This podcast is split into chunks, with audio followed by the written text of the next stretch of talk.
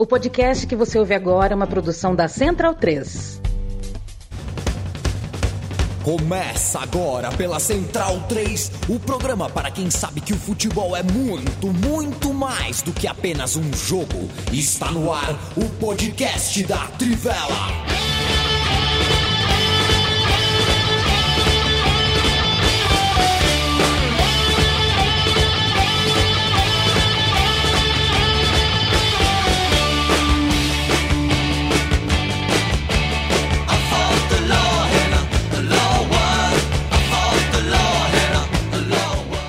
Bem-vindo, bem-vinda, amigo e amiga da Trivela e da Central 3. Hoje é dia 19 de junho de 2023, 5 e pouco para quem está ao vivo e qualquer hora, qualquer dia, manhã, tarde, noite, bom dia, boa tarde, boa noite para você que nos ouve via podcast. Eu me chamo Leandro Amin e falo diretamente de Maceió. Chove, chove, chove, chove, chove, chove, chove. Maceió, Bruno Bonsante, Felipe Bolo, Matias Pinto estão em São Paulo. Eu espero que seja frio aí também, Bruno. Você não, tá, tá, tá com roupão. Tá bem frio, é... não, tô com um moletom. Não, agasalho, né? Não, é porque você gosta de esfregar o clima de Maceió na nossa cara, é. né? Muitas vezes. Então, é verdade. Feliz que. Acho que aqui não tá melhor, aqui tá frio pra caramba, mas pelo menos. Perfeito. Mas e... impede igualdade nesse momento.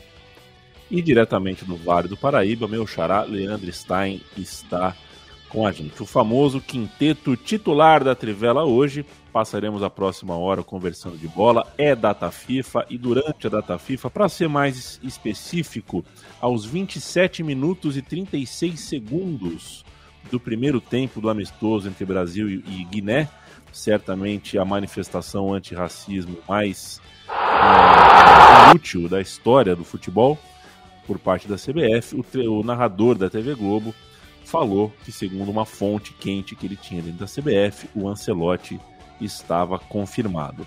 Esse jogo foi no sábado à tarde, a gente está numa segunda tarde, dois dias se passaram, mais informações a respeito, né?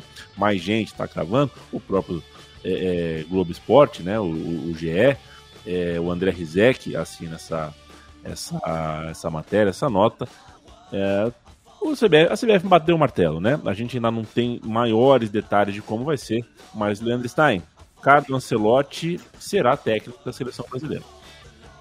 É, o que eu tô achando, não, não li as matérias mais recentes, mas por, eu, é, o que estava sendo discutido na transmissão que eu achei um pouco estranho é darem esse prazo como possível no meio do no fim do ano ou no, no meio do ano que vem. Assim, no, fim do ano é um pouco difícil, porque vai estar no meio da temporada europeia, a não ser que ele seja demitido pelo Real Madrid, mas não é algo que dá para se prever para, enfim, para colocar como uma data, né? Então, acabei achando um pouco estranho essa afirmação. Imagino que se exista alguma coisa, muito provavelmente vai ser para o Carlo Ancelotti cumprir o contrato dele com o Real Madrid até o fim. É, enfim, não me parece que pelo menos essa etapa de reformulação do, do Real Madrid ele vai continuar. E é um treinador de peso, né? Assim que é, existia uma expectativa muito grande para que o próximo treinador da, da seleção tivesse um, uma bagagem grande, isso o Ancelotti tem. É uma figura que, dentre os estrangeiros, ele, até por conta disso, até por essa casca que ele tem, ele acaba superando um pouco essa crítica pelo fato de ser um treinador estrangeiro. Possui um, um histórico positivo também de trabalhar com jogadores brasileiros, né? E assim, as melhores fases de alguns dos melhores jogadores brasileiros dos últimos anos é, foram com o Ancelotti, se a gente pensar no Kaká, se a gente pensar no Vinícius Júnior, enfim. E possui um histórico de grandes competições em mata-matas, em Champions, em, enfim, um histórico vitorioso que fala por si em diferentes ligas, em diferentes clubes. É animador nesse sentido, embora é, questionável em outros aspectos, pela maneira como a CBF pareceu atrelar o planejamento dela todo ao Antilote sem pensar em outras alternativas, é, na própria maneira como a seleção brasileira vai ter que ficar à espera dessa chegada para enfim saber o que, que vai acontecer e, e nesse momento é, o presente da seleção é bastante nebuloso. É animador, embora a forma como tudo isso aconteça, a forma como esse acordo está sendo amarrado também seja passível de muitas críticas à CBF. Ô Felipe Lobo, é, muito boa tarde. A gente tem na divisão das conversas, né, a quem acha que a seleção brasileira é, dobrou demais os joelhos, esperou demais é, por um treinador que algo que né, sinaliza para a opinião pública que a seleção brasileira é algo que vem depois. É, não é algo pelo qual você larga tudo para estar. Essa, essa é uma mensagem que algumas pessoas interpretam da, da do aceite do Ancelotti só quando acabar o contrato. É, é... Por outro lado, há quem pense que uh... ah, esse negócio de ciclo, a gente que inventou essa coisa de ciclo, esse negócio de ciclo não funcionou em 70, não funcionou em 2002, não é bem assim. Ele não precisa de realmente quatro anos para fazer uma seleção campeã do mundo. Tudo bem ele chegar em 2024. Em qual parte da régua você está? Primeiro, sobre esse negócio de não importa o ciclo, isso daí é, é, um, é uma. É, uma forma de ver que eu acho é, uma lógica um pouco burra. É, porque é, quer dizer assim, ah, é, todo mundo que todo mundo que morreu de câncer comeu queijo, portanto não comam queijo. Então, assim, não, é, é, é uma associação estúpida. Então, assim, ah, toda vez que a gente foi campeão, é, não tinha ciclo completo, então melhor não, não ter ciclo completo, porque vai ser ruim. É, não, não é as coisas, não é uma consequência. É, isso até porque não tem nenhuma explicação lógica para você dar. Assim, ah, não, porque se você tiver o ciclo completo, você vai ter problemas é, e que, que, quando você tem o suco curto não tem. É, não, eu acho que é uma associação que não faz sentido. Acho que não pode ser esse esse argumento não pode ser usado a sério, a não ser que você esteja com uma cerveja na mão e falando impropérios é, num bar com seus amigos. Que é bom, né? É, é o único modo de você usar esse argumento aí e as pessoas vão rir e tá tudo certo. É, mas assim, não dá para usar a sério. Assim, é, eu acho um problema demorar tanto. É, e eu acho um problema, não é, é. porque aí também tem um outro, uma outra questão que é uma meia-verdade. As eliminatórias não servem para nada, é verdade. Assim, como classificação, né? Do ponto de vista de o Brasil vai classificar? Vai. Nesse modelo com mil seleções, vai. Agora, é, para um técnico, é, vamos tentar é, trazer algum tipo de paralelo. Um técnico estrangeiro, quando vem ao Brasil, ele tem que se adaptar a várias coisas. Claro que a vida de clubes é muito diferente da vida de seleções, mas é, para um técnico é, estrangeiro treinar uma seleção é, de um país que ele não conhece, ele vai ter que fazer uma ambientação. Então, quanto antes ele fizer essa ambientação, eu acho melhor. É, e ambientação não é só. Porque, assim, se a gente é, usar o argumento, ah, mas todos os brasileiros relevantes estão na Europa, então ele nem precisa. Tem gente que defende que ele não precisa nem morar no Brasil. E assim, eu acho que a, a, questão de morar no Brasil é irrelevante. O relevante é assim, tá, mas como é que ele vai. É, ele tem. Qual vai ser o acompanhamento dele de futebol brasileiro? Porque existia uma cobrança, às vezes até exagerada, em cima do Tite, por exemplo, de tem que levar o destaque do Brasileirão. É, pelo menos um teste. É sempre isso, né? Leva pelo menos um teste. E às, às vezes é relevante levar. Nem sempre, mas às vezes é. Vamos lembrar que estavam pedindo Marinho, né? Há dois anos. É, então, assim, não que o Marinho seja um jogador ruim, mas é que assim, ele estava num momento bom e numa seleção com jogadores com, é, com é. É, outros da posição dele que são claramente superiores a ele, né? Então, assim, o meu ponto é ele vai ter que lidar, por exemplo, com chamar jogadores é, e ser xingado pela torcida do time porque levou o jogador do time dele. E também ser xingado porque não levou, mas levou do rival. É, tudo isso são questões muito particulares do Brasil, né? Porque se você está na seleção da Itália, tanto faz. Assim, você pode até ser questionado se você levou jogador demais da Juventus e menos da Inter e jogou. Ah, muito time do. O Conte falou uma vez que a gente, nossos jogadores, tem muito quando ele estava na Inter, né? E ele fala, falou isso na Itália também, de a gente tem muito jogador de time pequeno, então a nossa mentalidade, não sei o que, é um problema. É, esse, esse, os problemas no Brasil são outros. É, eu acho que o fato dele chegar só em 2024, inicialmente, né? Pelo menos, esse, é, eu vou até falar sobre isso depois. Ele chegaria supostamente após o fim do contrato dele, em junho de 24. Na verdade, em maio, né? Acabou ali a temporada. Ele já vai poder se dedicar a isso. Ele iniciaria já com uma Copa América. É, assim, ah, todo mundo, a Copa América não importa. Mais ou menos não importa, né? É, primeiro que quem perde sofre, né? O Dunga foi demitido depois de é, fazer uma campanha ruim na, nas eliminatórias, mas a Copa América é o perder do Peru e ficar fora na primeira fase foi o fim da picada, assim.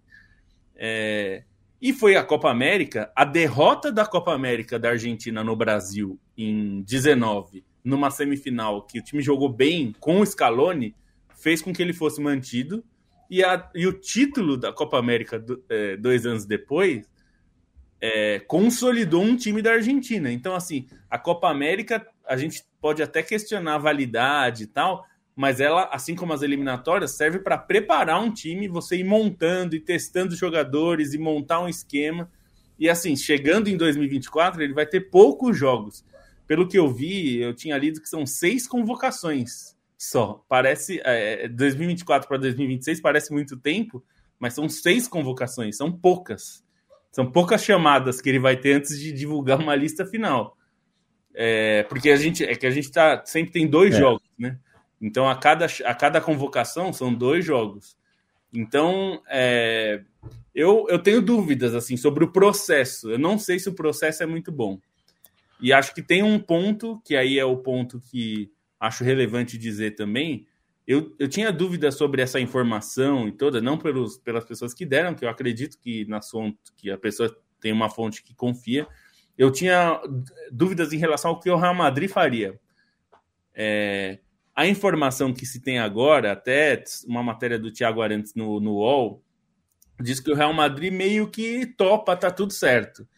É, e a informação é o que o Real Madrid topa pelo seguinte: que o Real Madrid meio que já não queria ficar com o Ancelotti para a temporada que vem, né? Essa próxima que começa agora em agosto de 2023 2024.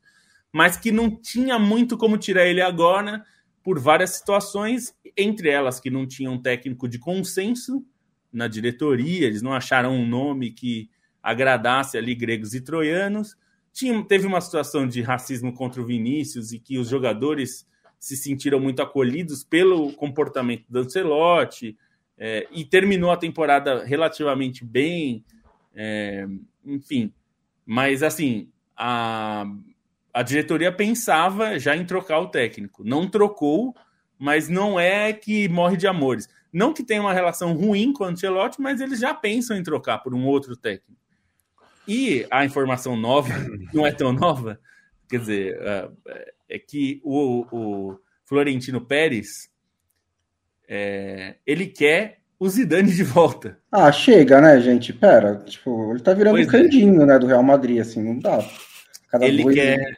ele quer o Zidane de volta, o técnico. E, e o Zidane, ele não quer fazer mais nada, não, da vida? Tipo, ele quer treinar é, o Real Madrid acho, a cada dois anos vai, da carreira? Eu acho que ele vai ficar esperando no Real Madrid, alternando ciclos no Real Madrid, até o Deschamps se resolver se aposentar da seleção é. e ele treinar a seleção. Mas assim, e aí a questão que, que até o Thiago fala um pouco na matéria também é o seguinte: é, o fato de ele ter o contrato, contrato não, né? Mas um acordo, né? Porque ele não tem nada assinado, mas um acordo com a CBF já, digamos, é, já pronto, é, facilita a demissão do, do Ancelotti. Facilita, de, porque é, vocês, vocês sabem como funciona esse tipo de time sem, é, é, no momento que a gente vive do mundo, seria aconteceria aqui no Brasil também. Se o Abel a, a, aceita treinar a seleção é, e as coisas se complicam, é, sei lá, o Brasil empata dois jogos ruins, já iam falar, tá vendo? Porque só se preocupa com o Palmeiras e não sei o quê. No caso do Ancelotti, ele não vai assumir ao mesmo tempo, mas vai ficar uma. É, é eu acho, ali, eu né? acho que é menos isso, e é mais assim: Florentino Pérez já demitiu o Ancelotti uma vez. É, e o Ancelotti é o, é o, técnico campeão da décima. Né? O Ancelotti é um técnico que ganhou duas Champions Leagues pelo Real Madrid. E acho que assim, é pesado demitir o Ancelotti. É Não é pesado. é fácil para o Real Madrid demitir o Ancelotti. Então, se der para se, se, der para fazer uma situação e você dá um, um, uma encorpagem, uma encorpada de que é, ah, não é que a gente está demitindo o Ancelotti, é porque é, o Ancelotti decidiu que é melhor ele assumir o Brasil em, no começo de janeiro, no começo de janeiro e não no fim de julho. Que isso tenha acontecido depois de seis rodadas sem vencer em La Liga e ah, justamente depois do Zidane falar eu topo, é mera coincidência. Na real é porque ele quer assumir o Brasil antes. Então acho que dá essa desculpa para o Real Madrid de falar, ó, oh, não foi bem uma demissão, é que o cara quer assumir o Brasil. E acho que dá, um pouquinho de, uma amenizada nisso. Porque eu também tenho a sensação de que se tivesse outra opção, se fosse mais fácil, acho que o Real Madrid entraria na próxima temporada sem ele. É, então, então existe esse ponto que o Real Madrid é, não vai complicar, digamos, numa situação normal, o Real Madrid ia chiar, ia colocar o, Real, o Ancelotti na parede e dizer: meu filho, o negócio é o seguinte, é. ou você tá aqui ou você tá lá, não dá para estar tá nos dois. É, e mesmo que ele diga que vai estar, né, vai se dedicar 100% ao Real Madrid essa temporada, se ele já fechar, se ele já deu sim para a CBF, é inevitável que ele mande alguém, é, alguém da equipe dele ou alguém que ele confia para mandar aqui para a sede da CBF para falar, Ramon, faz isso, faz aquilo, faz aquilo outro. É evidente que ele vai fazer isso, né? É, isso. É... E aí o ponto é: se começar o Real Madrid tropeçar muito, tomar um pau na Champions em algum momento, é... vai, vai ser uma desculpa muito fácil de demitir e falar, não, ele, ele precisa se concentrar aí para fazer o Brasil. É, aí acho que a questão fica um é. pouco essa. Aí o meu ponto em relação. Essa é a informação. O, o que eu acho que devia fazer é o seguinte: já demite agora, então. Assim, se tá já predisposto, você já tá com uma desculpa pronta para demitir, já troca agora. E assim, o Zidane não tá fazendo nada também. Se ele vai voltar, volta logo e já resolve para todo mundo, entendeu? Porque acho que já melhora. O Brasil já começa as eliminatórias com o Ancelotti, que seria bom para ele, inclusive. Que é isso, o processo de montar o time é, é, uma, é, é, um trabalho, assim, você tem que ver, o Danilo vai fazer parte desse ciclo, vai ser zagueiro, vai ser lateral, eu, eu vou achar outro lateral, eu vou, quem eu vou fazer o meio campo, é, não é tão simples montar o time da seleção, né, porque você tem que ir construindo esse time, né, e às vezes aparecem nomes que inicialmente não, é, não eram bem cotados, mas se encaixam muito bem, fazem o time funcionar, então, é, diz, não dá para dizer que vai chegar lá e convoca os melhores e joga, põe no jogo. Não é assim que funciona. Né? É, e eu acho curioso, né, que o Brasil pode ter um treinador estrangeiro, né, pelo que estão é, informando, quase 100 anos depois do Ramon Plateiro, né, que foi o primeiro treinador estrangeiro da seleção brasileira, uruguaio, é, com passagem por diversos clubes brasileiros, né, inclusive é, acabou falecendo, inclusive, no Brasil e que disputou o Sul-Americano de 1925, que na época era a principal competição existente né, para a seleção brasileira. É, e o Ancelotti pode estrear na Copa América de 2024, quase 100 anos depois. É, assim, é, tá tendo umas certas informações conflituosas nessa história, né? Uma é, por exemplo, que eles não vão confirmar nem o Real Madrid, nem a CBF, nem o Ancelotti, até o negócio realmente ser concretizado, ou seja, até ele assumir a seleção brasileira. E ao mesmo tempo, é, a própria matéria do Globo Esporte diz que o Ancelotti vai indicar um profissional da sua confiança, que talvez não seja o filho, porque acho que o filho ia dar muito na cara, né? Mas de qualquer maneira, que seja outro, se for um cara indicado pelo Ancelotti, a gente vai saber quem é. Né? E, e vai ficar essa situação, é, ficar essa situação de tipo, ah, não, mas não confirmou. É, o Cafu. É, não confirmou ainda, mas o cara tá lá, ele vai ter que responder, e vai ter sempre essa pergunta, e vão perguntar para o Ancelotti. Então isso vai ser uma certa bagunça. Mas eu acho que isso seria necessário. É, eu sempre fui a favor de esperar seis meses pelo Ancelotti. Esperar um ano e meio, eu fico um pouco mais em dúvida. Até porque é um ciclo menor esse daqui, né? Como a Copa do Mundo foi em dezembro, é um ciclo de, de três anos e meio, não de quatro anos. Então você já perde seis meses, agora você vai perder basicamente dois anos. Né? O Ancelotti vai pegar um ciclo de pós-Eurocopa, digamos assim, né? De pós-campeonato é, continental. É, isso me deixa um pouco nervoso. Ao mesmo tempo, é, e não é a, a, e a lógica não é do tipo só funciona se não tiver ciclo, que foi o que o Lobo falou, mas assim, as regras do futebol internacional na real não existem, né? Assim, futebol de seleções, a gente meio que não sabe que funciona direito. Já teve, tem exemplo de treinador que assumiu um ano antes da Copa do Mundo e fez uma ótima Copa do Mundo, como por exemplo o treinador de Marrocos. É, tem gente que faz o ciclo e não consegue nem ir para a Copa do Mundo, como foi o Mancini. Tem gente que faz o ciclo e é campeão do mundo, como o Leonel Scaloni. Então, tipo, acho que dá para funcionar de várias maneiras. Não acho que é proibitivo um bom trabalho do Ancelotti ele assumir dois anos antes da seleção brasileira. É, se eu acho que seria interessante não dar só esses dois anos para ele, né? É pensar que, que ele fique pelo menos até 2028 ou 2030, sei lá, para ele poder realmente, assim, ó, pega esse ciclo, mas você vai ter um inteiro depois, tentar fazer um trabalho mais longo. Também não sei se ele vai topar tudo isso de, de, de, de campeonato, de, de, de, campeonato brasileiro, de futebol brasileiro na vida dele, mas eu acho que seria interessante. Por outro, e, e, e aí eu acho que a escolha acaba favorecendo esse tempo curto também. Porque se você se a, ideia é você contratar um técnico de elite do futebol europeu, eu acho que é muito difícil encontrar um que é mais adequado ao tiro curto do que o Ancelotti. Porque é desse nível, né? Porque ele não é um técnico de é, táticas mirabolantes, né? De estilo tático, tipo, muito profundo, que exige muito tempo de treinamento, que exige ali sessões muito intensas para aprender as ideias, né? Não é, por exemplo, acho que o Guardiola teria mais dificuldade com isso, por exemplo, porque é um cara que tem um estilo de jogo muito bem definido. O Ancelotti ele é muito mais maleável aos jogadores da, que, que ele tem, né, né do que a par, partir de uma ideia para tentar encaixar os jogadores. Ele, ele é mais maleável nesse sentido. E o forte do cara é, é a administração de grupo, né? É a administração de vestiário. E, às vezes eu acho que isso é o que mais importa no futebol de seleções. É você saber é, apertar os botões do cara, motivar os caras para conduzir um, um, um, mês de Copa do Mundo, né? Mais até do que pormenores táticos. A tática é importante, eu acho que você precisa ter uma organização, você precisa ter, não dá para ser uma bagunça bem organizada, ou digamos, bem administrada, mas é, tendo uma certa organização, eu acho que o que dá o diferencial, além dos jogadores, mas isso aí o Brasil tem, numa Copa do Mundo, é essa gestão que o Antilote é craque. Então, acho que pode funcionar. Eu acho que no fim, assim, é, dependendo de. E aí eu acho que vai ser essencial mesmo esse profissional para ser o interino. Vamos efetivar um interino para a seleção brasileira e dar esse um ano para ele. E eu acho que a gente devia deixar as coisas às claras. Eu não vejo problema no Ancelotti é, reconhecer em público que ele vai assumir o Brasil daqui a um ano, mesmo treinando o Real Madrid. Porque é uma, é uma aquelas situações que todo mundo sabe, né? Então vamos assumir logo isso, deixar nas claras, botar um profissional para fazer a transição e o Ancelotti chega em 2024. Eu não vejo como uma tragédia, eu não vejo como um desastre. Eu acho que está tudo bem. Mas, e, e, e acho que mesmo nesse formato, apesar de ser estranho, apesar de não ser o ideal, pode ser que funcione.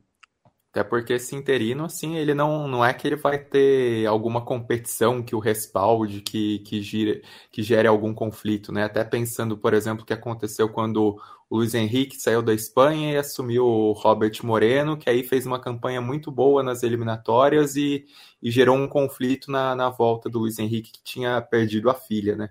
É, não imagino que o interino do Brasil vá, vá ter algum tipo é, de respaldo em resultado de competição para bater de frente, ainda mais com o Ancelotti sendo quem é, com o histórico que tem, com a própria relação com os jogadores brasileiros. É, só não dá para ficar nesse meio do caminho como está agora, né? Porque essas duas últimas convocações da seleção, né, essas duas últimas datas FIFA, é, promoveram algumas estreias, mas o time é basicamente o mesmo da Copa do Mundo. Assim, você não consegue perceber nada de concreto assim num processo de observação até é, nesse período do Ramon, é, até na própria questão do sub-20, né, nesse conflito de datas que, que aconteceu, é, até uma impressão de descaso com os dois níveis da seleção brasileira, só não dá para ficar nesse, nesse período em banho-maria esperando o Antelote, é preciso também ter pelo menos algo direcionado em relação a testes, aquilo que o Antilote vai querer, aquilo que se imagina de uma ideia de seleção brasileira e se imagina de perfil de jogadores, né? Jogadores que possam ser melhor, é, ser melhor aproveitados é, pensando em Copa do Mundo. Até, assim, Copa América muito provavelmente fique o interino, né? Se o Ancelotti, não imagino que ele vá sair do Real Madrid já para assumir a seleção numa Copa América. Mas é, é importante ter pelo menos, é, mas é importante ter pelo menos uma linha de trabalho, Sim. né? É, tem que ter alguém em contato com ele, né? Não dá para simplesmente fazer, fazer um trabalho isolado no próximo ano e aí chega o Ancelotti em maio e faz e começa o dele, né? Tem que ter algum tipo de, de comunicação, algum tipo de, de coordenação. Até por isso que eu acho que tem que deixar tudo às claras, se for, se for fazer isso, né? Para não ter, tipo, essa coordenação com, sei lá, um telefone pré-pago para ninguém rastrear, sabe? Tipo, deixa logo as coisas bem claras assim, para poder ter uma continuidade de trabalho entre esse ano e o próximo. É, eu acho que a escolha também é interessante. Eu não, não, não digo que foi determinante, porque acho que o determinante é o tamanho do Ancelotti para a história, a qualidade dele como técnico, mas é interessante também que tenham contratado o treinador que ajudou o Vinícius Júnior a dar um salto de rendimento gigantesco, né? De um ano para o outro, de um dia de um ano para o outro. É quando o Ancelotti chega e o Vinícius dá esse salto, começa a se tornar um, jogador cada vez melhor, e ele próprio disse várias vezes que a confiança que ele recebeu do Ancelotti foi um fator decisivo para ele melhorar tanto assim. É, então é importante isso, porque o Vinícius pinta como o próximo craque do futebol brasileiro. Eu não estou esquecendo o Neymar, é, eu acho que ele ainda vai ser importante nesse próximo ciclo, mas o, o Vinícius está se aproximando desse nível e ele que vai pegar esse bastão pro, provavelmente para o próximo ciclo, né, até 2030. Então é interessante que venha um técnico que tenha que trabalhe, que tenha uma relação tão boa assim com quem pode vir a ser o melhor jogador da seleção brasileira. E o Rodrigo provavelmente vai ganhar mais protagonismo também. também né? É, isso, só para lembrar também que tudo isso assim a gente está colocando na condicional, porque fica esse jogo de ninguém vai assumir nada, mas tá tudo certo. É, vamos esperar, né? A gente, essas coisas assim, tá tudo certo até que mude, né? Então, é, assim, sempre... já saiu um tudo certo em fevereiro, aí depois não. É. Tipo, agora parece mais. Tem várias fontes, né? Tem, não é, sim, não é, sim, tem vários, vários lugares. lugares. dando, né? Então parece mais. E, e assim, e essa, essa não entra em conflito com as declarações do Ancelotti. Porque eles, o que ele disse várias vezes é: eu estarei aqui na próxima temporada. Ele nunca disse eu não vou assumir o Brasil. Então, desse jeito, dessa configuração, as duas coisas podem ser verdade ao mesmo tempo. Ele ficar no Real Madrid na próxima temporada e depois ele assumir a seleção brasileira. É, e é essa não conflito, se o Real Madrid não se opõe a essa situação, é, acho que tudo certo também. Acho que o Real Madrid já vai começar o ano pensando no próximo técnico e se a coisa degringolar, eles já demitem o Ancelotti e, e fica por isso mesmo. Eu só estou dizendo, fiz essa ressalva só porque assim, a gente está confiando, porque tem muitas fontes dizendo né, ao mesmo tempo aí, mas é, essas coisas mudam também, né? É, então, só deixar essa, essa ressalva. Quero mandar um abraço pro Lucas Ferreira, mandou um cafezão pra gente aqui. Dá para imaginar como jogaria um time do Ancelotti com nossos jogadores? Uh, é um bom exercício a se fazer. O Joey Não. também paga um café pra gente aqui. Ricardinho ou Renato Augusto? Eu prefiro o Renato Augusto. Mas. A pergunta é boa, hein? Qua quase é empate. É, é quase boa. empate. É preferência mesmo. Diga lá, Mate. Não, é, porque pensar né, da, na, na espinha dorsal da, da seleção brasileira para os próximos anos já passaram pela mão do, do, do Ancelotti. Né? É verdade. Então, é, se pensar, Militão, Casemiro, Casemiro, Rodrigo e Vini, é, já é. é. três setores, são três setores, né? É, então, e assim, o Ancelotti não tem um estilo de jogo muito definido, assim, tipo, não, dá, não, é, não é um caso, por exemplo, se fosse o Guardiola, você ia falar, ah, não, vai jogar num time com um volante que sabe passar, que tem dois meias ali que chegam na área e vai pegar a posse de bola. Ou se fosse o Klopp, que você falava, pegando os principais técnicos, vai ser um time de muita pressão, alta intensidade, vai tentar roubar a bola no campo do ataque adversário. O Tilote ele é mais maleável nesse sentido. Ele é um, ele é um, é um, é. Jogo, é ele é um técnico que mais administra as partidas da mesma maneira como ele administra os vestiários do que tem uma ideia de jogo, né? Então os times deles, eles oscilam, pelo menos esse último Real Madrid, né? Porque ele teve ele está muito tempo na estrada, né? É, esse último Real Madrid é um time que oscila muito dentro do jogo, mas nunca perde o controle, né? É um time que, do, que é muito forte no mental, muito forte na experiência e que, assim, estilo de jogo, digamos, é um time que sai muito, muita velocidade, que sabe trabalhar a bola ali com dois meias muito, muito talentosos, né? O Modric e o Kroos, que sabe controlar o ritmo do jogo, mas tinha o Benzema também saindo para fazer a armação. Então, ele é, é, às vezes sem dois pontas, né, com o Valverde mais como um meia de chegada pela direita e o Vinícius pela esquerda, às vezes com dois pontos. Então é, é difícil definir como seria o Brasil com o Ancelotti, mas é, ele não teria jogadores ali. Ele não teria esse Modric no, no momento. É, não, e, e ele já é, jogou de muitas formas, né? É. Diferentes, assim. É, o Milan. O Milan, o Milan era a árvore de Natal, né? É, isso que eu ia falar, era a árvore de Natal uhum. clássico. Era o 4-3-2-1. É, né? era... o, o Chelsea era um 4-3-3 super ofensivo. Inclusive, ele tentou botar a árvore de Natal até, mas terminou sendo mais um 4-3-3 é, super ofensivo. O, o Real Madrid da, da, décima, da, da décima era também um 4-3-3 bem claro, inclusive até mais ofensivo, né? Porque é, você tinha de Maria, Maria é, recuado. É. Você tinha o de Maria recuado, então era mais um 4-2-3-1 até, né, do que um 4-3-3. É, então é ele era um, consegue... era um meia que corrigia problemas, né, do, do equilíbrio ali, do Bale, pro Bale e, e, e Cristiano poderem jogar, é.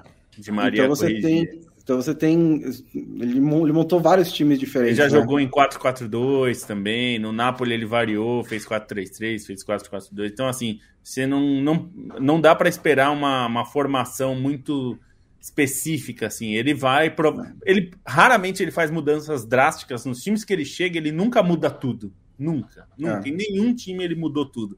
Ele sempre mantém mais ou menos similar e vai adaptando aos poucos. Então é, é raro ele chegar chutando tudo para longe. É, sei lá, o Conte é um cara que faz isso. Ele chega e muda tudo. Põe três zagueiros. Ah, mas não tem três zagueiros. Foda-se, vou colocar lateral. É, ele não faz, o Ancelotti não faz isso. Então, provavelmente a gente vai ver a seleção no 4-3-3 inicialmente, que é o que tem jogado mais, e aí ele vai mexendo aos poucos. É, taticamente, assim, se fosse para destacar um aspecto do Ancelotti, é até mais individual, né? Pensando como taticamente ele consegue readaptar os jogadores e potencializar muitos jogadores. Assim, muitos é. jogadores que passaram pela mão do Ancelotti tiveram a melhor fase da carreira com o Ancelotti. Então, isso é muito expressivo e isso é o, o ponto mais forte pensando na seleção, né? A maneira como ele consegue é, muitas vezes extrair o melhor dos, dos jogadores que, que passam por ele. É só ver o Richardson, né? Que falou que se sentiu um fenômeno com ele, né? Ah, Pisou na bola. Não, não foi. É. Não foi. Não, não, não foi. O, o Fernando, falando em centroavante, né? O Fernando Andrade perguntou para mim aqui especificamente se eu prefiro o Cavani no auge ou o Harry Kane. Eu acho o Harry Kane um pouco mais completo, Fernando Andrade, mas o Cavani ele tem uma bravura que me, me encanta mais. Maxwell Pinheiro, um abraço. Felipe Desidério, Jefferson Lima, Rodrigo Cordeiro, boa tarde. Vale a pena e o risco de esperar tanto? Essa é a pergunta que a gente só vai ter a resposta, sabe quando? Em meados de julho de 2026. Não se ganhar, se todo mundo vai falar que valeu é, a pena. Não, se perder, vão falar, tá vendo? Não teve ciclo. Vai é, ser em New York assim. ou vai ser na Passadina, afinal, gente, vocês sabem? Assim, Ainda eu, não tá definido. Eu quero, eu, eu quero ver como é que vai ser esse ano de transição. Se for razoavelmente bem, assim, organizado, o que não é certeza, eu acho que vai, vai, valeu a pena. Mas é, eu quero ver ainda esse ano. Não dá para deixar a seleção é. à deriva por um ano e meio. lembrando, eu, lembrando que meses já foi demais. Lembrando que os, os, três últimos títulos mundiais do Brasil, o treinador que começou as eliminatórias não foi o mesmo que foi a Copa do ah, Mundo. É. Né? Pois é. Mas é isso, é a fórmula do caos, né? Ah, eu, eu, toda vez que eu estudei um dia antes, eu tirei 10. É. E aí, é. toda vez que eu estudei é. uma semana antes, eu fui mal. É uma, é uma lógica não, boba, não né? tem fórmula, né? É, não, tipo, não, não vai ser, se for campeão, não vai ser por isso, né? Não, vai ser sim, por sim. isso, exatamente.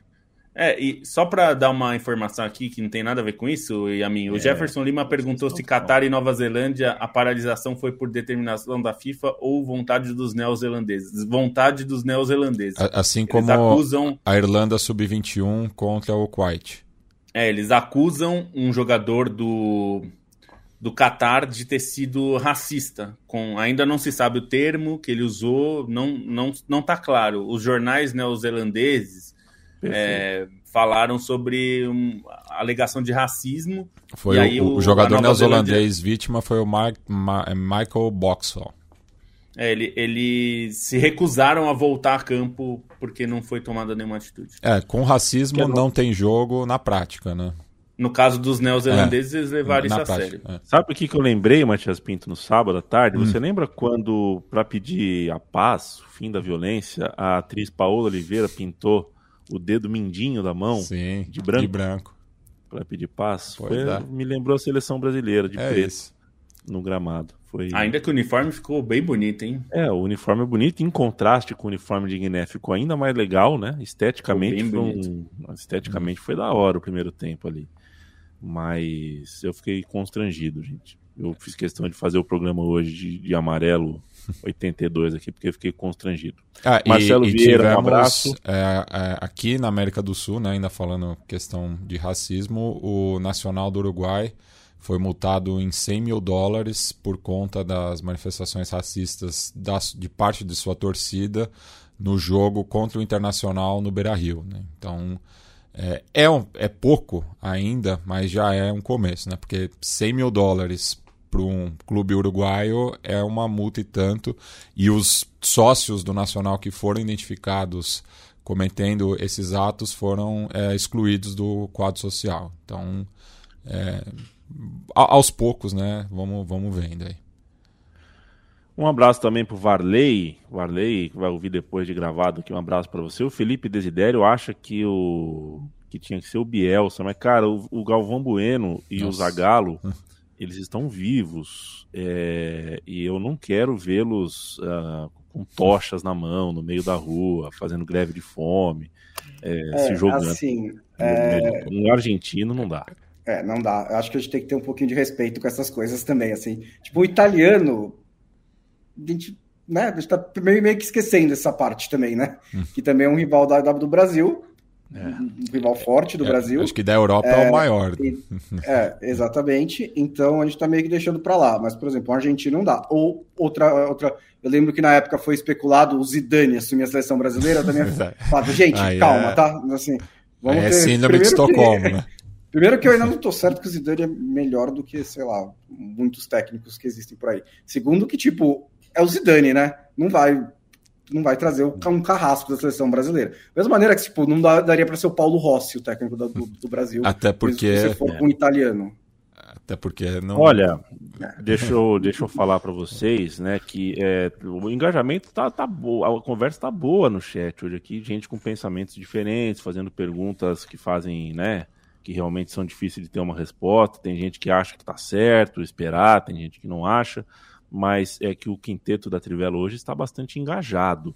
Já estamos com 37 minutos aqui, então eu não vou conseguir mandar o um abraço e ler todas as mensagens. O Hanan Fabem paga um cafezaço aqui pra gente. Obrigado demais, viu? Vocês acreditam que o Ancelotti terá liberdade para trabalhar? Ele pergunta. Eu acho que se não fosse é, é, por isso, não é nem que ele não, não, não viria. A CBF não traria. A CBF tá louca.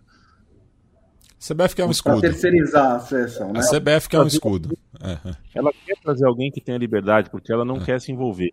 É, o, ela quer sumir do mapa. As pessoas da CBF querem invisibilidade o máximo possível nesse sentido. O Ancelotti. Assim, se houver tentativa de interferência, um treinador que passou a maior parte da carreira dele trabalhando para o Silvio Berlusconi e para o Florentino Pérez sabe lidar com essa situação. Ele é sabe, verdade. ele sabe sambar Então, fica... O Silvio Berlusconi era bem conhecido por ele fazer bem pedidos conhecido. bem claros, assim, tem que jogar o fulano é. e tal.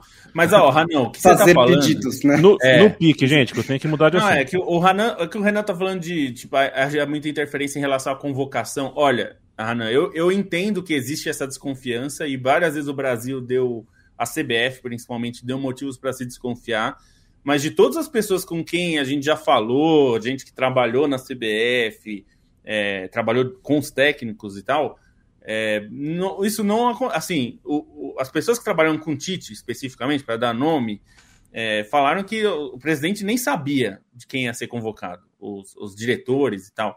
É, só, o, só a comissão técnica sabia e, o, presidente ficava sabendo uma hora antes do, da convocação. Então, assim, é, que a gente sabe, não teve isso, assim. É que às vezes também tem uma coisa meio maluca. Você lembra da tal da cota Shakhtar, né? Se falava de cota Shakhtar, era o William da cota Shakhtar, era o Elano. Não quer dizer, era, é, é que a gente gosta de falar da seleção e tudo que a gente não, né, não gosta é esquema. É, tudo é esquema.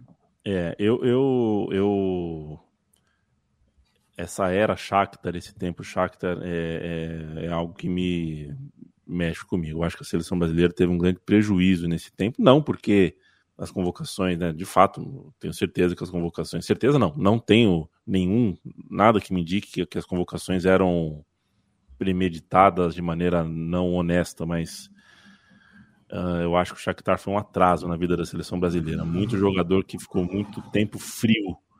Uh, e, enfim, é um outro tipo de trabalho, um outro método lá, mas isso é um assunto para mais de metro.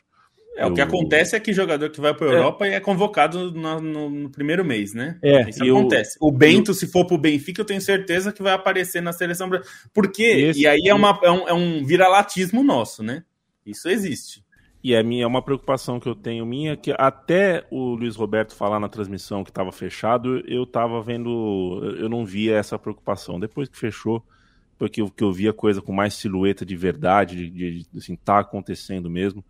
Eu acho um, o Ancelotti tem que aprender português. Eu não, não tenho problema nenhum técnico estrangeiro, mas acho que a seleção brasileira, a conversa tem um ano aí, um ano e meio é, já para aprender português. É, não sei se, não sei se dá, né? Assim, é, para aprender tão rápido. Mas, ah, assim, mas uma questão que eu. Que, que, mas, fala espanhol, que, né? Já que eu é lembrei agora.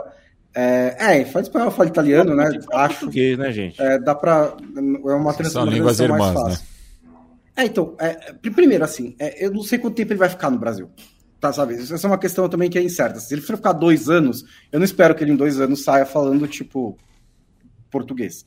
É, ele pode meter um portunhol que tá de boa. Se ele ficar seis anos, é um pouco diferente. Mas uma coisa que eu lembrei agora que eu queria falar é: eu acho que ele tem que morar no Brasil, sim. Eu acho que ele tem que convencer a gente de que ele tá, que ele, que ele tá é, realmente investido na seleção brasileira. Que ele só não, não tá pegando um trampo que ele vai é, montar um time a cada uma vez por mês e comandar Mas uns o, jogos. O, o, então... o Bonso, é, é, o, o, meu raciocínio é o mesmo, só que mais Sim. radical, né? Quando eu falo de idioma, porque é, eu acho. Eu acho que é, eu na seleção brasileira você tem que se comunicar com um tipo de público que não é o público de todo domingo e toda Sim. quarta. É o público da seleção brasileira é um outro público e porra, vem um cara fala, fala em outro idioma, é mais uma quebra numa relação que já é eu, é muito frágil. Eu concordo com o sentimento, é que eu acho que a questão da língua talvez não seja tão prático, né? Assim, é, que, é, que, eu acho que assim ele é um cara eu mas acho que tem outras maneiras dele passar essa sensação. Tem outras maneiras dele passar essa imagem de que ele comprou a ideia de ser treinador da seleção brasileira e que ele está investido mesmo nisso. Porque, assim, eu não acho que o, o, o treinador da seleção brasileira é tipo um presidente do Brasil e tudo mais, mas assim, tem uma representatividade, tem um simbolismo ali, né? Tem uma representatividade ali que ele precisa ter carinho, ele precisa ter respeito com isso. Né? E assim, e, e o Ancelotti até onde se sabe, tipo, é um cara super legal, então acho que não vai ter problema, acho que ele vai entender esse tipo de coisa, né? Não é um gênio difícil. Então acho que ele, ele vai conseguir entender isso.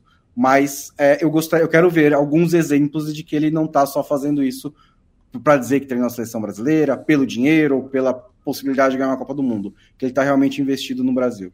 Eu concordo totalmente. E a coisa da língua, eu concordo com você também, a mim, mas eu acho que possivelmente ele vai falar o português do Terra Nostra, sabe?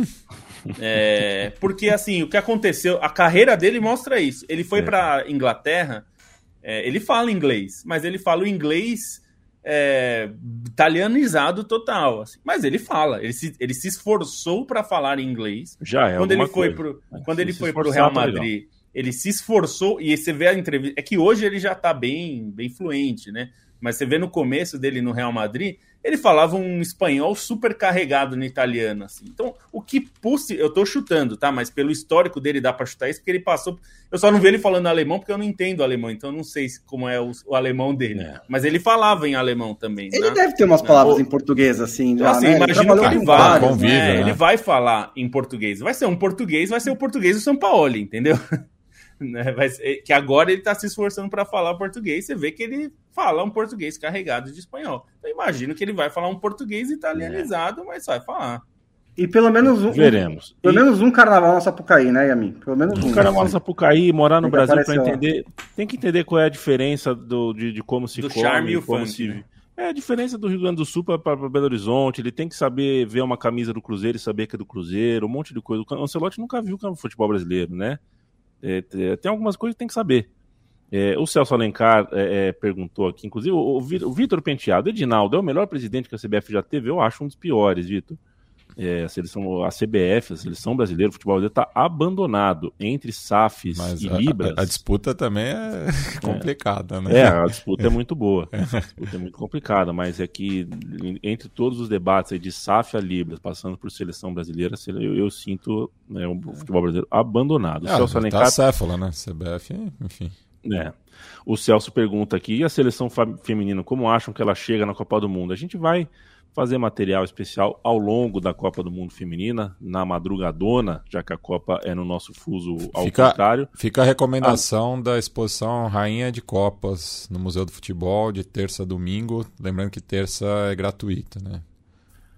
A minha opinião, ô Celso, é negativa, tá? Eu acho que a gente vai festejar, porque o grupo é relativamente simples. O Brasil vai fazer seis pontos e o jogo-chave é o jogo contra a França, que pode mudar a história mas eu acho que o trabalho foi mal feito até o momento. O Brasil chega na Copa do Mundo com um trabalho mal feito. E como a gente acabou de conversar sobre ciclo, ciclo que vai, que vai no meio, de repente funciona. De repente dá certo. A, a gente até estava falando, né, Yamin, também. Eu, eu, é, eu, antes... eu, quero um exemplo, mas eu, preciso falar de Espanha e Croácia, gente. Não, mas é, programa. É, é, eu vou te dar o um gancho para falar disso. Opa! A Croácia fez um, foi a finalista da Copa de, de 2018 com um técnico com menos de um ano no cargo, que era o Dalit. Slavko Dar. Uma, menos de um ano. É. Agora, só que ele continuou. E aí ele fez um ótimo trabalho todo no ciclo inteiro da Croácia. E a Croácia fez uma outra Copa do Mundo muito boa. Então, assim, ele fez. No curto prazo funcionou, mas fazendo um trabalho longo é, também funcionou. Então, assim, não é isso, não tem fórmula mágica. É. Se você puder se preparar, é melhor, né? Não... É, assim, a questão é você dar mais testes, dar as melhores chances de ter sucesso, né? E aí você pensa, num ciclo longo você tem mais chance de desenvolver um trabalho, mas o futebol de seleções é muito estranho. É, é. muito estranho. Tanto que ele perdeu para um cara que assumiu ontem, né? Então, vai saber. É. Às vezes... É, se você puder fazer a melhor coisa, é sempre melhor. É sempre melhor. Né? Acho que aqui é uma questão de custo-benefício. Assim, você é. dá um ciclo inteiro para um treinador que é pior do que o Ancelotti, que é o que você faria, porque o Ancelotti, tem poucos que são melhores, ou do nível do Ancelotti, ou você dá dois anos o Ancelotti?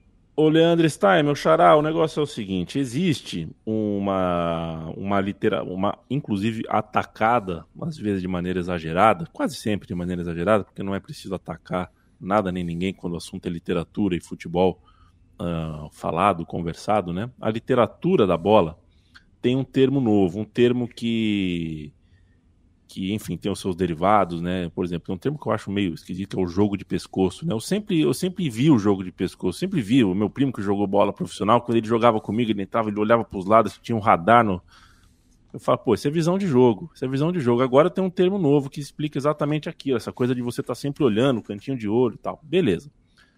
É, um, outro, um outro termo, é, que é o controle orientado, é, falando assim, com todo orientado, talvez ninguém né, consiga entender exatamente o que, que, é. Mas aí quando vê um jogo da seleção da Croácia ou do Real Madrid e vê a maneira como o Modric domina a bola, uma bola vem que ele já domina girando o corpo, ele está sempre dominando, já virando o sentido do, da jogada, né? Com o corpo, a maneira como ele pega a bola.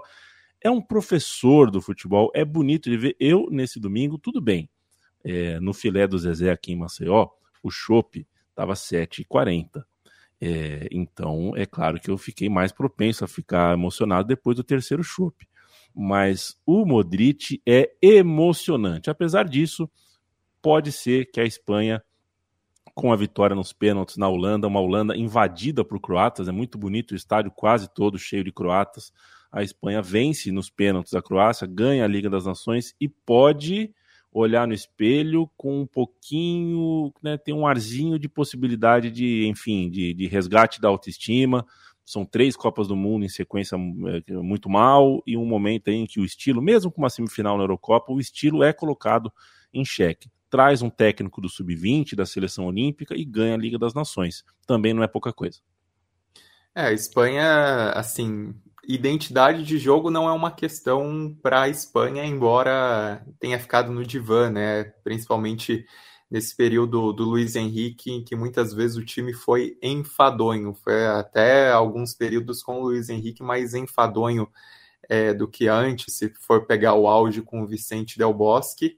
É, ainda que algumas goleadas sonoras, né, alguns resultados históricos é, mais recentemente, se for pensar na goleada sobre a Alemanha, se for pensar no, no resultado contra a Costa Rica na Copa do Mundo, mas era uma Espanha que tinha um pouco esse questionamento, né? A maneira como é, conduzia as coisas como uma identidade de equipe, porque a Espanha foi perdendo faces, foi perdendo lideranças, foi perdendo jogadores centrais desde, enfim, o, o ocaso da geração que foi bicampeã da Eurocopa e campeã do mundo, e parecia um pouco difícil para a Espanha conseguir ter uma orientação, né? E até algo que disse antes do título e reafirmo, esse time da Espanha ele tem muitas opções de convocação, né? Muitos jogadores é, à disposição do elenco, mas às vezes muitos jogadores médios e não necessariamente aqueles que se sobressaem.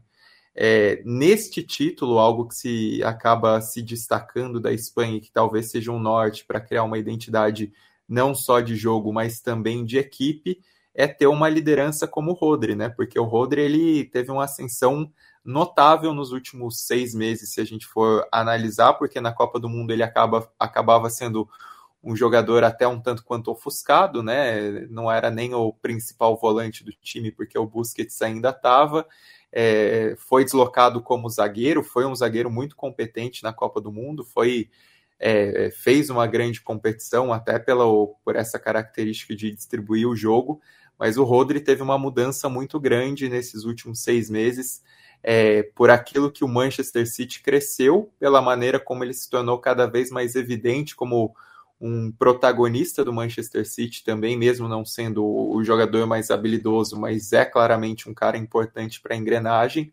E nesse, nessa Liga das Nações com a Espanha, foi claro como ele acabou chamando a responsabilidade de um time que tem muitos jovens, tem jogadores amadurecendo, tem jogadores que tentam se provar como valiosos para a seleção. Então, ter essa liderança do Rodri foi muito importante uma Espanha que não teve uma grande quebra em sistema de jogo e nisso soube se adaptar bem com as peças à disposição. Nem acho que tenha sido a melhor convocação da Espanha e algumas peças importantes não estavam presentes, para citar especialmente o Pedro, né, que estava lesionado e, e que para mim tem a chance de ser o extra classe dessa geração até mais do que o Rodri, mas foi um time que dentro dessa organização e dentro de alguns jogadores que chamaram a responsabilidade, que apareceram um pouco mais, acabou conquistando esse título nos pênaltis. Foi uma, uma final. É, ela não teve tantas chances claras de gol, mas foi uma final que você percebia os times com essa propensão a criar, né? Muitas, muitos lances perigosos eles não terminavam em finalização, mas terminavam numa bola que cruzou a pequena área ou num desarme na hora exata, e isso foi muito interessante de se, de se observar. E a Espanha também acabou, de certa maneira, se aproveitando das circunstâncias, porque a Croácia estava mais desgastada, né? Do que foi a épica semifinal contra a Holanda. Era uma equipe que é, fez um bom jogo, mas não um jogo ao seu máximo, como foi contra a Holanda. É, o meio-campo da Croácia funcionou bem, o Modric e o Brozovic é, fizeram grandes partidas. É, a dupla de zaga, eu gostei muito da dupla de zaga da Croácia e é um, um setor que está em renovação, né? Até porque o Guardiol não estava disponível, estava tá, lesionado. O Perisic fez uma senhora partida, assim, o jogo que o Perisic fez foi um absurdo e talvez eu lamente tanto por ele quanto pelo Modric de não ter conquistado esse título, porque o Perisic pensando em hierarquia da Croácia desde nos últimos anos, né, desde a última década, nesse crescimento da seleção, ele foi um cara muito importante em vitórias de peso, em, nas Copas do Mundo, né? É um cara que tem uma produção de gol nas últimas três Copas só inferior a que, que a do Messi. Então é um cara que, que merece muito respeito e fez uma senhora final, mas jogadas não necessariamente tiveram continuidade. E aí foi uma Croácia também mais desgastada, né? Por mais que seja um time acostumado a jogar prorrogações, não era o time que, que tem tantas alternativas, que tem tantas possibilidades. E o ataque que funcionou muito bem na semifinal contra a Holanda, é bom dizer, todos produziram bem. Dessa vez, todo mundo abaixo no trio de ataque. Aí não é um time que se sustenta é, só com o meio-campo cerebral que tem. Uma Espanha que, enfim, é, deixa essa calma né, para o trabalho do Luiz de la Fuente e o grande, a grande virtude dele é conhecer bem esses jogadores e saber como acomodar esses jogadores por já ter trabalhado com quase todos eles nas categorias de base, né? Tem uma década de trabalho em seleção de base, treinou seleção olímpica, foi campeão europeu sub-21, foi campeão europeu sub-19, tem essa capacidade, mas ainda é uma Espanha que, se a gente for olhar no elenco em si, ela fica abaixo de, de outras concorrentes até na Europa, pensando na próxima Eurocopa, né? Não é uma Espanha que, mesmo com o seu máximo na convocação, não parece no mesmo nível de uma França hoje em dia, ou de uma Inglaterra, por exemplo. Então é um título Portugal mesmo, no papel, Portugal é uma seleção melhor do que a Espanha. Então é um título importante para dar confiança para essa sequência de ciclo, porque a Espanha ainda com seus problemas e ainda com um clima muito conturbado nos últimos anos, é, conseguiu fazer boas campanhas, né? Teve campanhas longas em outras competições, foi finalista de Liga das Nações, foi semifinalista de Eurocopa e uma Croácia que fica o lamento por não saber o que, que vai ser, né? Do Modric, porque sim, essa chance de conquistar o título da Liga das Nações, sem dúvida, era maior do que de conquistar a Copa do Mundo, pensando no que era o, o, o adversário, é, era melhor do que a oportunidade que, que tinha na mesa na Copa do Mundo, né? E não se sabe até quando vai essa geração, até quando vai Modric, até quando vai Perisic. Então fica um lamento por uma Croácia que é muito grande na história, né? Assim, particularmente posição por posição, talvez por nostalgia, eu até prefiro de 98, mas essa tem um símbolo muito grande como o Modric, tem outros tantos jogadores que ganham o status lendário por, pelo que fez né, nesses últimos cinco anos a Croácia, citando ainda Rakitic, Mandzukic, é, Mandzukic, enfim, mais gente que, que ganhou esse status lendário por aquilo que a Croácia conseguiu construir, mas que numa competição de tiro curto acabou estourando um pouco, né? Foi muito na semifinal e na decisão não teve o mesmo nível de desempenho. Méritos também da Espanha que conseguiu ter esse, essa capacidade de, de controle e, e fez o seu jogo também para, no fim das contas, nos pênaltis, é, ser mais competente e ficar com a taça. E faz falta o Mandzukic, né? Porque acho que o, o gargalo desse time é principalmente no ataque, né? Talvez desse para evitar um pouco dessas prorrogações aí, se tivesse um cara que. Porque o ataque não é ruim, né? Mas o Kramaric acho que, não, é, que, é o, que é o melhor atacante da Croácia. É, não é no mesmo nível, né? Acho que tá um pouquinho abaixo. Tem o Passalit ali também, que às vezes é mais meia também. Tem algumas. Falta alguém mais um pouco mais cascudo na frente. O Bruno Petkovic marcou se marcou com alguns gols muito importantes recentemente, mas também não é um, um grande centroavante. Então, é, agora a Espanha fica esperando pelo campeão da Taça das Nações Sul-Americanas para fazer um jogo em Tóquio, valendo uh, um Mundial. Se o Brasil ganhar, vai sem técnico. O Galvão Bueno tá bravo, hein, gente? Não sei se vocês viram a rede social do Galvão Bueno. Não vi. Se seleção brasileira, exclamação, exclamação. Ancelotti sim, exclamação, exclamação, exclamação. Mas assim, vírgula, não. Exclamação, exclamação, exclamação. Esse é o tweet. Depois ele explica mais embaixo. É, Galvão, Galvão tá bravo, cara. Galvão tá bravo e não se faz isso. Gladson, um abraço para você, Fio Borba, o Marcelo Vieira. É, o Busquets foi pro Inter Miami, né? Vamos, já que a gente tá na reta final aqui, vamos encaminhar, já que você falou, Marcelo, sobre, sobre o Inter Miami, vamos ali perto, não é tão perto assim, tem que cruzar uma rota inteira ali, mas chegando na outra costa e indo mais ao sul, a gente chega ao México. É... Leandro Stein, beijo para você. Os Estados Unidos uh, venceu a Liga das Nações de lá, da CONCACAF. Uma conquista soberana, né? Os Estados Unidos, se a gente for olhar no papel hoje, tem a melhor seleção da CONCACAF, assim, muitos jogadores promissores. É, o Canadá fez um trabalho melhor durante as eliminatórias, mas os Estados Unidos é, teve uma campanha mais longa na Copa do Mundo, conquistou a Copa Ouro e agora é bicampeão, é, bicampeão da Liga das Nações atropelou o México nas semifinais, né? Um jogo cheio de pancadaria, cheio de confusão, e os Estados Unidos ganhou na bola. É, e a decisão contra o Canadá também, os Estados Unidos, mesmo com desfalques muito importantes, né, jogadores suspensos, o McKinney, é, o Tyler Adams é, não estava disponível, e mesmo assim os Estados Unidos teve, é, tiveram uma vitória muito tranquila para conquistar esse título. Vai começar a Copa Ouro já no, no próximo final de semana e, e é muito favorito por aquilo que apresenta é uma capacidade competitiva muito grande. Só para não perder o fio da meada na data FIFA, só alguns destaquezinhos para outras regiões também. É, na África teve uma sequência de seis equipes classificadas para a Copa Africana de Nações que acontece em janeiro, né? Mali, Cabo Verde, Guiné-Bissau, Nigéria, Guiné Equatorial e Zâmbia. Só dar um destaque para a Zâmbia que é muito lembrada pelo título de 2012, mas não desenvolveu depois disso é, disputou 13 e 15 a Copa Africana e foi eliminada na fase de grupos, e desde 15 não se classificava. Então, por isso que é um, uma passagem bem expressiva. A Zâmbia que é treinada por Avram Grant, que foi o treinador do, do Chelsea, vice-campeão da Champions, né? Substituiu o Felipão e, e levou o Chelsea para a final de 2007-2008, que quando perdeu para o Manchester United.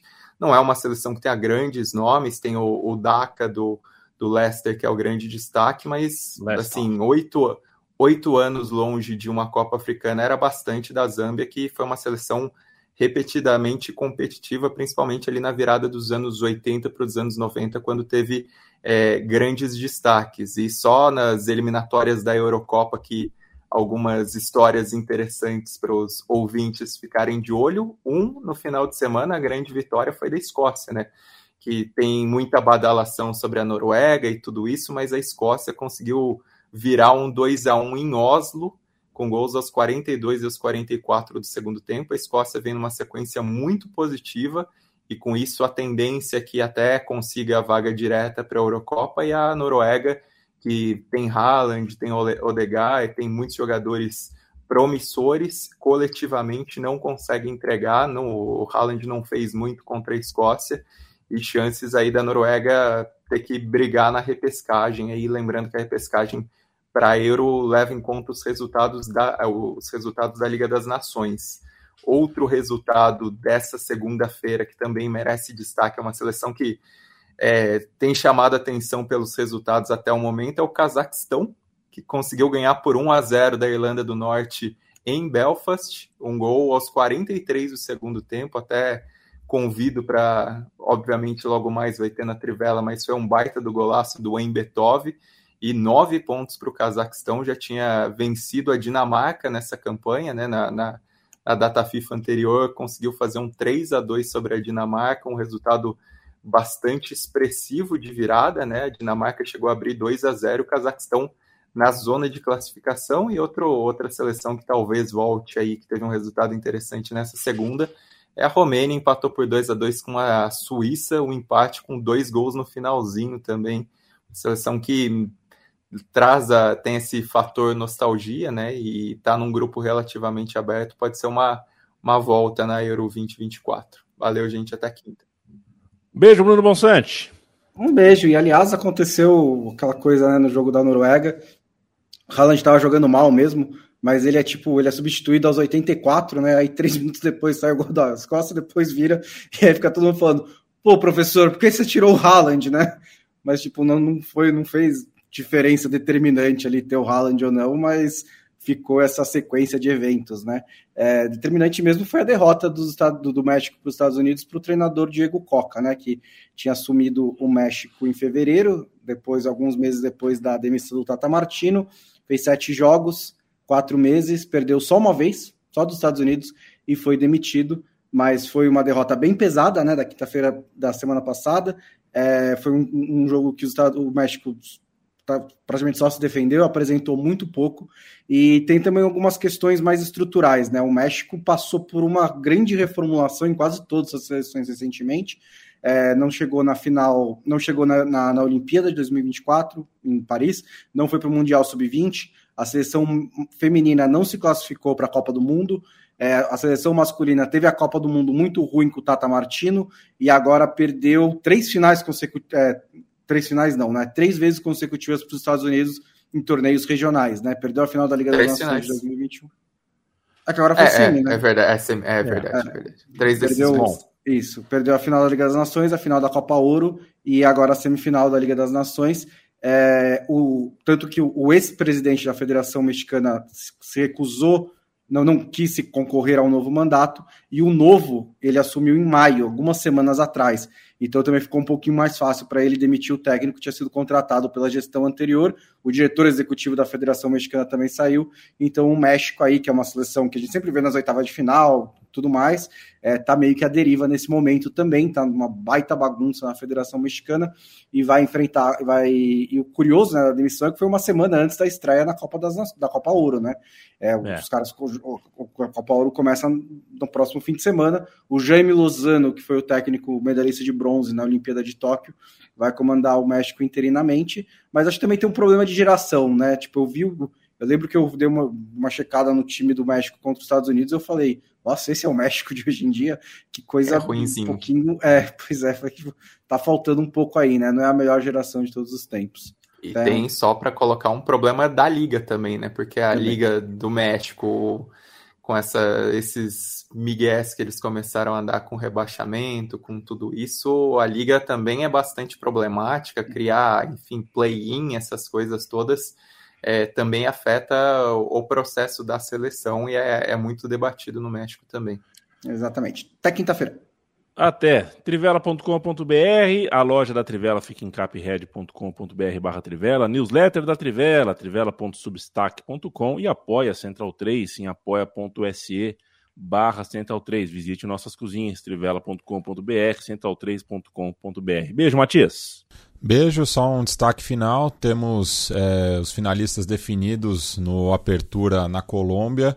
E vai ser uma final inédita entre Atlético Nacional e Milionários, que são dois dos maiores campeões do país. Né? O Milionários mais tradicional, o Atlético Nacional, conseguiu é, passar o rival capitalino é, nos últimos anos, mas o lado curioso é que nunca tinham é, definido um campeonato. Essa vai ser a primeira vez. O Atlético Nacional classificou com um pouco mais de susto, né? Fez um, com um gol nos acréscimos do Harlan Barreira, é, conseguiu é, passar a Aliança Petroleira, enquanto que o Milionários dependia só de si, ganhou é, em casa do Independente Medellín e fará essa final então, bastante curioso aí esse dado, né, de que é, duas equipes bastante tradicionais nunca tinham definido um título na Colômbia. Até a quinta-feira.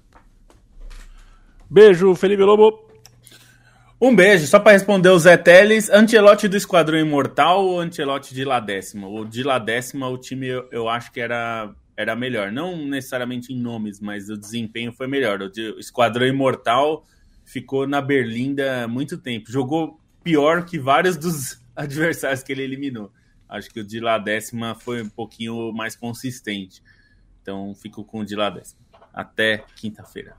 Quinta-feira a gente volta para mais uma folia. O importante é que a nossa emoção sobreviva. Tchau, tchau.